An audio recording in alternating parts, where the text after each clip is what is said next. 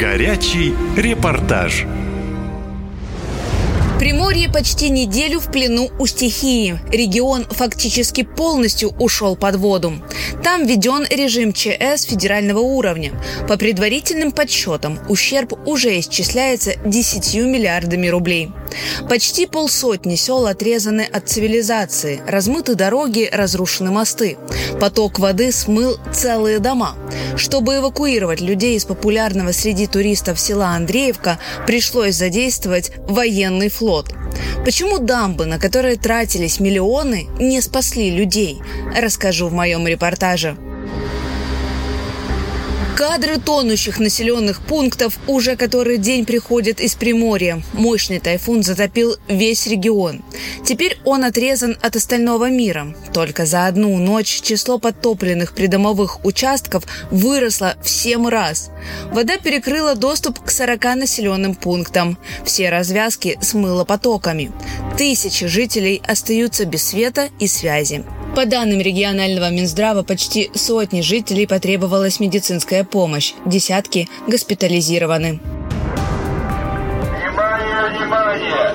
Угроза прорыва дамбы! Выпускаем животных, забираем документы и уходим на возвышенности! Сильнее всего пострадал Хасанский район, особенно Андреевка, Славянка и Рисовая Пать – очень популярные места у туристов. По словам людей, никто не ждал погодной аномалии, вода пришла за считанные минуты.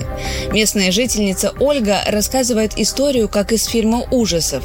Женщина возвращалась домой с детьми, решила машину оставить повыше на местности и подальше от деревьев, добежать к жилищу пешком через мост. Но прямо на середине перехода их накрыл поток воды. Мост обвалился так резко, причем сразу с двух сторон. Семья чудом зацепилась за маленький островок бетона. Машину мы бросили. Сейчас нас спасатели будут спасать на катере. Добрые люди сказали спасут. Вон по колено воды. И здесь вот так все размыло. Короче, мы на пятачке стоим, и с двух сторон нас забор вон сносит уже. Два часа мечемся, домой попасть не можем. Многие люди оказались заблокированы на трассах. Их сильно размыло, и путешественники в миг стали заложниками своих машин.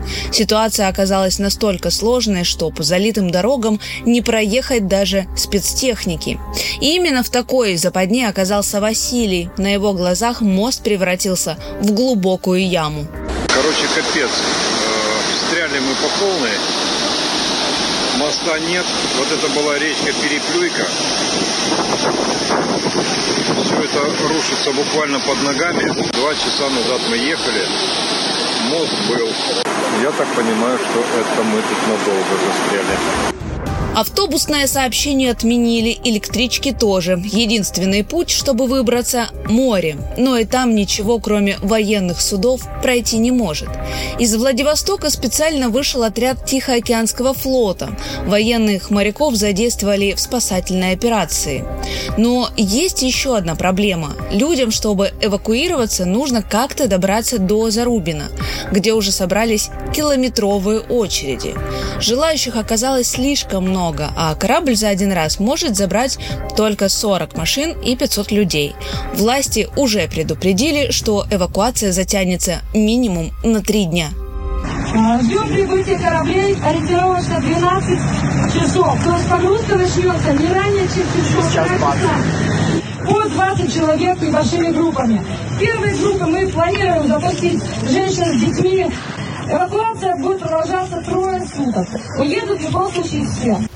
Местные говорят, что всему виной неправильный сброс воды с дамб. Вода должна была уходить в море. В Примводоканале считают, что виновата стихия. Администрация района отмалчивается. Люди проклинают, на чем свет стоит чиновников, ведь несколько лет назад государство выделило серьезную сумму денег на защиту от паводков. Куда ушли эти деньги, непонятно. А сейчас денег в регионе нет. Власти уже сообщили, что разрушенные дома в Приморье восстанавливать не будут. Катя Константинова, «Наша лента» из Приморья.